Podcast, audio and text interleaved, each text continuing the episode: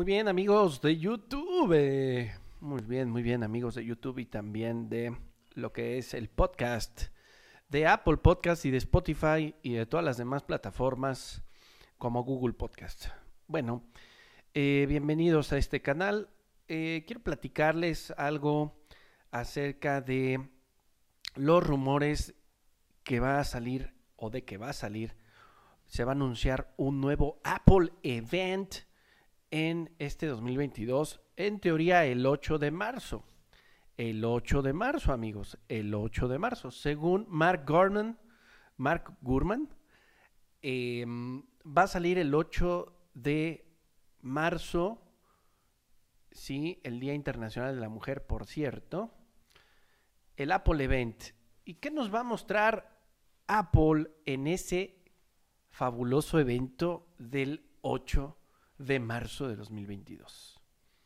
Pues bueno, hay algunas teorías de Mark Gurman y bueno, lo puedo traducir bastante bien a polesfera.com, que es de donde estoy sacando esta información, amiguitos, esta información interesante. Bueno, lo primero, un iPhone SE de tercera generación. Un iPhone SE de tercera generación, amiguitos, ¿sale? Eh, obviamente, pues hasta el momento tenemos el, iPhone SE de primera generación, que era como el iPhone 5, eh, el iPhone 5S. Entonces, con la carcasita planita, sacaron en color rosa y demás. Y está muy bonito el, el diseño ese del primer iPhone SE, que tenía la tecnología del iPhone 7 en ese entonces el chip este, y tenía varios elementos internos del iPhone 7 en, en, aquel entonces, ¿no? Luego en 2020 sacaron el iPhone SE de, de segunda generación, ese iPhone SE de, de, segunda generación, en su forma era igualito o es igualito a un iPhone 8 o también el 7 sale no el Plus, sino el iPhone 8 o el 7, amiguitos, ahí está, ¿no? Que empieza aquí en México desde 11 mil pesos, ¿no? 11 mil pesos, el cual pues está muy bien, tiene un chip de A13 Bionic, sale, eh, pues las cámaras 4K y demás, con la carga eh, inalámbrica por el cristal que tiene atrás, ¿no? El diseño de vidrio y aluminio en las orillas, ¿sí? eso es un iPhone muy bonito, estaba muy bonito, pero tal vez creo que lo que está pasando, bueno, cabe mencionar que es 4.7 pulgadas, ¿no? Eh, y con el Touch ID, por supuesto, con el Touch ID. Un grandísimo iPhone, sobre todo para los que eh, queremos hacer productiva nuestra vida, ¿no? Nuestra vida con nuestros dispositivos. Me parece que para empresas es un grandísimo producto un grandísimo terminal en donde nosotros podemos sacarle el mejor de los provechos a este, a este iPhone, ¿no? Por todas las prestaciones que tiene. Ahora, y que por cierto vendría con una capacidad mínima de 64 GB. Probablemente este nuevo iPhone SE de tercera generación, aunque Mark Gurman y Apple Esfera nos dice que va a traer el nuevo chip eh, y un 5G que pasaría a ser pues con esta conectividad de los más baratos del mercado. Y bueno aquí dice Apple Esfera que intentaría o motivaría a muchos usuarios de Android a dar el salto por el precio que podría estar teniendo acá no acá en México yo creo que mmm, los precios han subido bastante.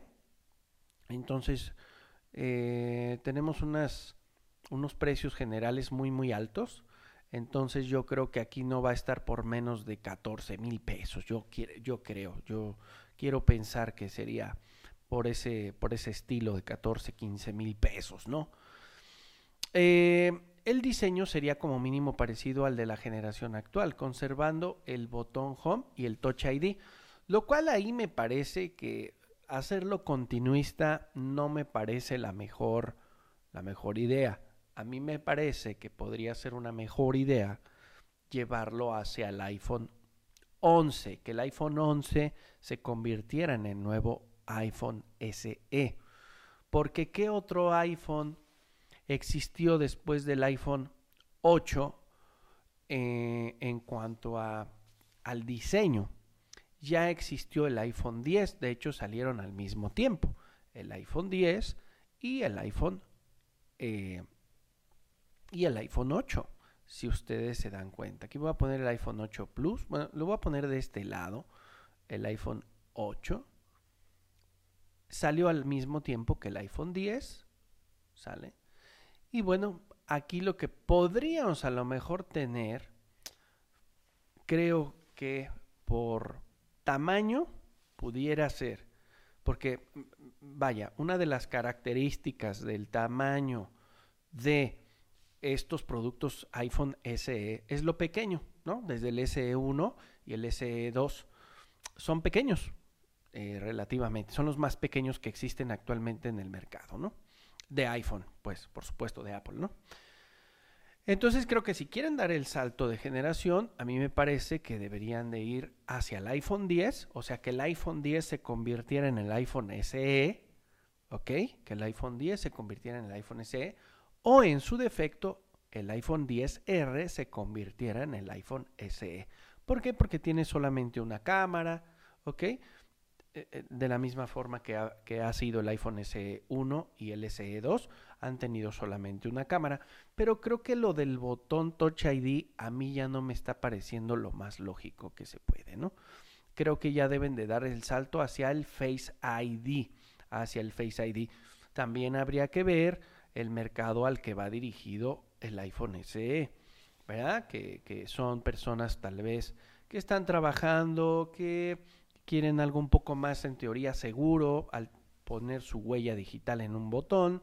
Pudiera ser, ¿no? Pudiera ser, pero creo que también vendría a facilitar mucho el poder ya utilizar el Face ID. Entonces yo apuesto más a que sea un iPhone 10 o un 10R por lo menos. A lo mejor lo que harán sería quitar el 11, quitar el 11 y poner iPhone SE al, al 11. Y esto ya lo puede encarecer un poco más, ¿verdad? Por eso diría yo que no bajaría de...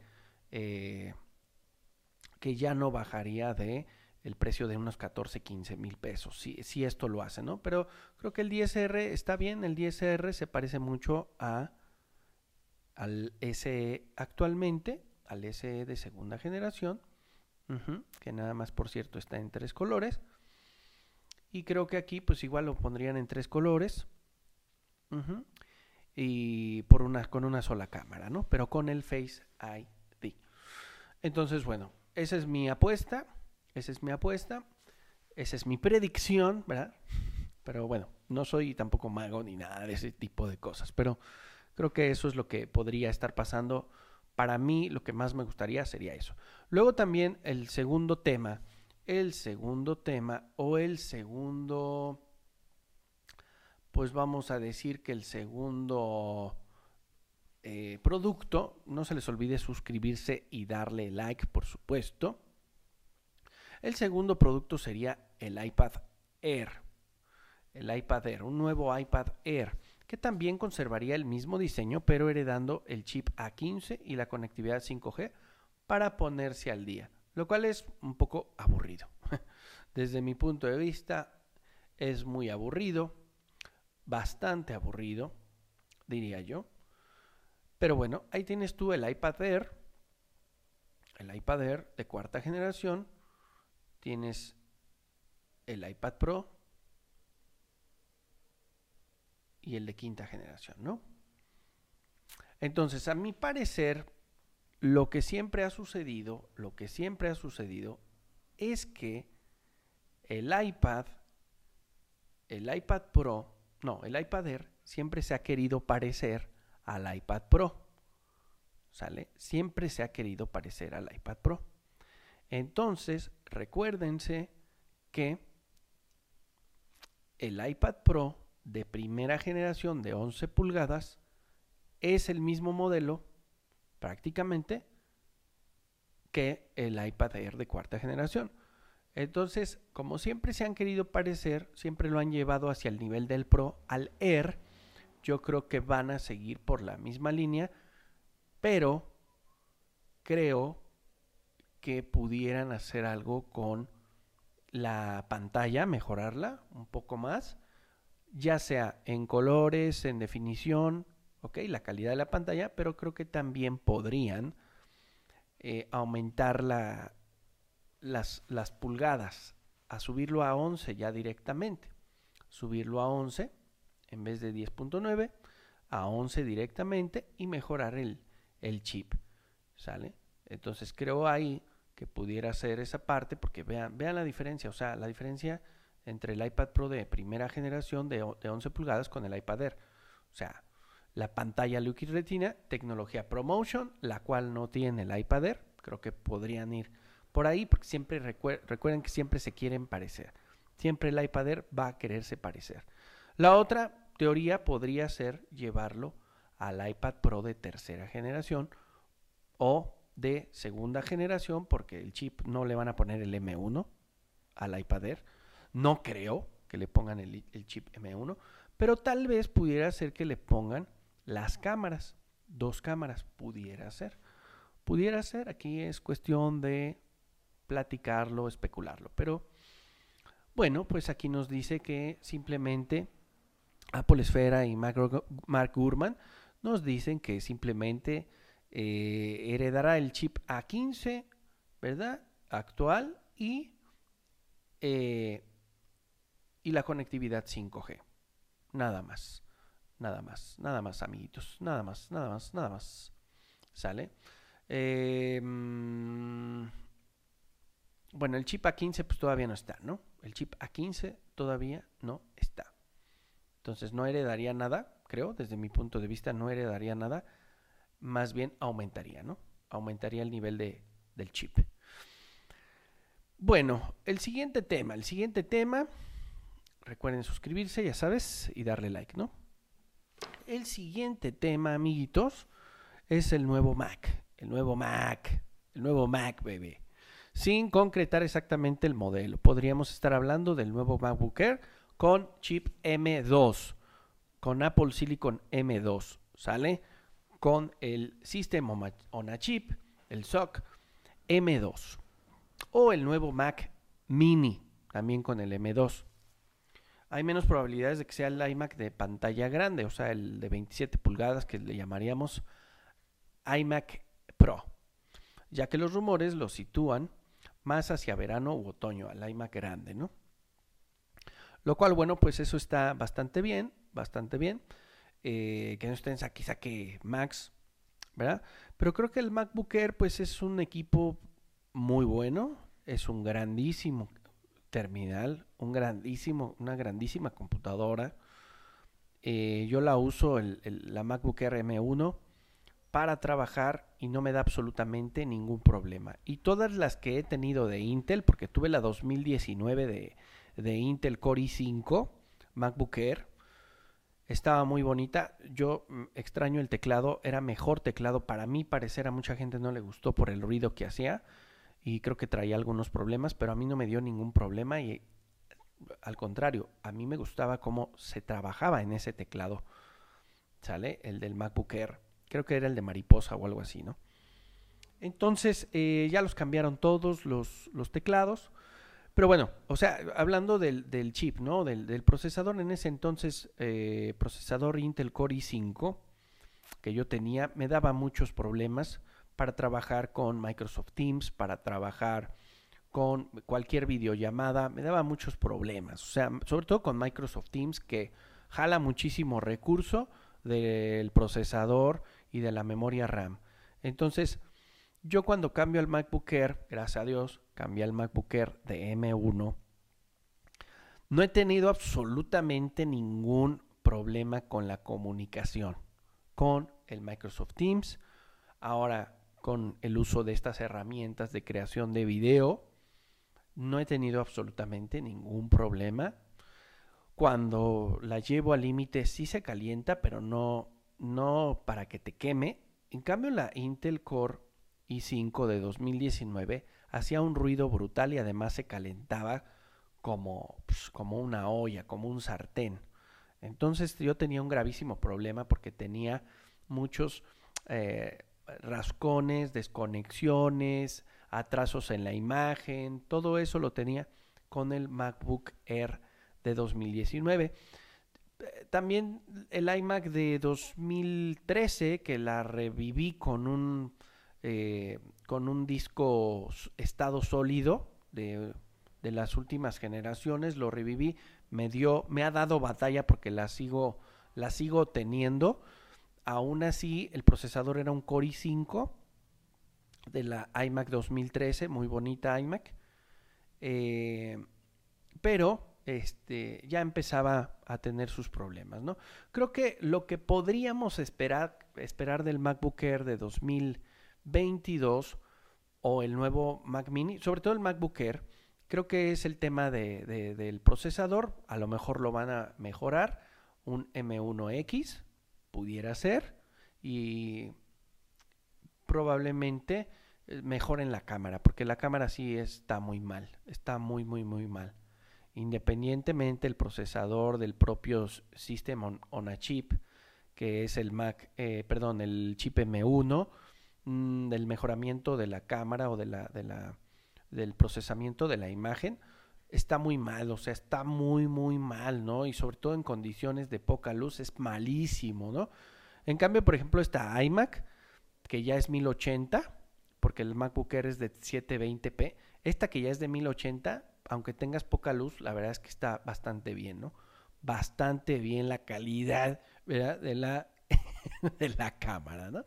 Y luego tienes por ahí el Mac Mini, el Mac Mini, que yo estaba ahí indeciso, ¿no? Si me compraba el iMac o el Mac Mini, porque era la mitad del precio, ¿no? Eh, pero bueno, al final tenías que invertir en una pantalla muy buena, decente, en un teclado, todo eso habría que invertirle otra vez y no, la verdad, en una cámara también, por supuesto. Entonces era hacer como que hay unos menjurjes interesantes y mejor ya no la, no la compré, aunque me iba a ahorrar una la nota. Entonces, bueno, no hay como tener todo en uno, ¿no? All in one, ¿verdad? Que es el iMac, un all in one, ¿verdad? Este, en teoría, porque ya, obviamente aquí yo tengo ya mi dock, mi dock de, de Dell, en donde puedo conectar el jack 3.5 milímetros, puedo conectar dos USB-C, no, dos USB de 3.0, dos USB normales 2.0, este le puedo meter, ahí tengo conectado ya el HDMI para la otra pantalla secundaria, tengo el cable eh, JR45, RJ45, el de Ethernet, este, tengo el VGA, o sea, tengo un montón de cosas puestas ahí por USB-C.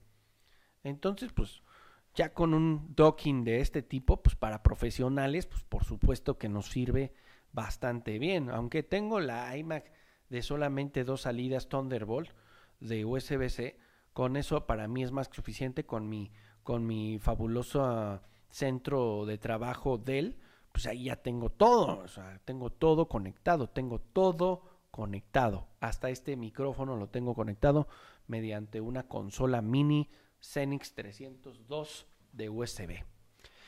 Entonces, pues bueno amigos, o sea, también tengo el disco, el, lector de CDs, ¿no? Y quemador de CDs de, es la marca, la marca es Verbatim, entonces funciona bastante bien, amigos. Y un disco duro externo, un disco duro externo de un terabyte para guardar todos estos videos y demás y después exportarlos y grabarlos y hacer todo. Toda mi estación de trabajo está súper productiva, minimalista, hasta cierto punto, por supuesto, ¿no? Porque pues obviamente tener cables y eso pues no está tan padre. La idea es irnos deshaciendo los cables, pero creo que está bastante bien. Entonces, bueno, en el tema de la cámara, pues este, han mejorado mucho. Entonces, bueno, ahora el Mac Mini, pues en teoría va a mejorar. Creo que le podrían poner también el, M1X o el M2, cualquiera que le vayan a poner. Pero bueno, todos los que nos, gracias a Dios que nos pudimos comprar, adquirir para trabajar este, estos equipos de M1, pues no caigamos en la trampa psicológica de decir, pues bueno, ya, o sea, está bien viejo mi equipo y pues, no, no, no, no, no, no nos comamos la mercadotecnia que nos quieren vender, amigos, que nos quieren vender estos amigos de Apple. Lo que tenemos que hacer es estar contentos con lo que tenemos y disfrutarlo y explotarlo a lo máximo para poderle sacar el mejor jugo, perdón, eh, posible, ¿no? Entonces, bueno, amiguitos. Mm, ¿Qué más? Dice, por esas fechas también veríamos la llegada de iOS 15.4 que traerá el desbloqueo con mascarilla, o sea, con la con el cubrebocas y el esperadísimo Universal Control, ¿no? Que es trabajar con tu iPad y hacer una extensión entre las dos interfaces, ¿no? Entre los dos sistemas operativos, manejarlos con un solo eh, equipo, con un solo mouse, con un solo trackpad y transferir información de un lado a otro. Me parece interesante, pero creo yo, la verdad, yo eh, tengo que decírselos amigos, o sea, yo ya no uso el iPad Pro. Ya no lo uso amigos, ya no lo uso. Ya uso nada más el iPhone y los Mac.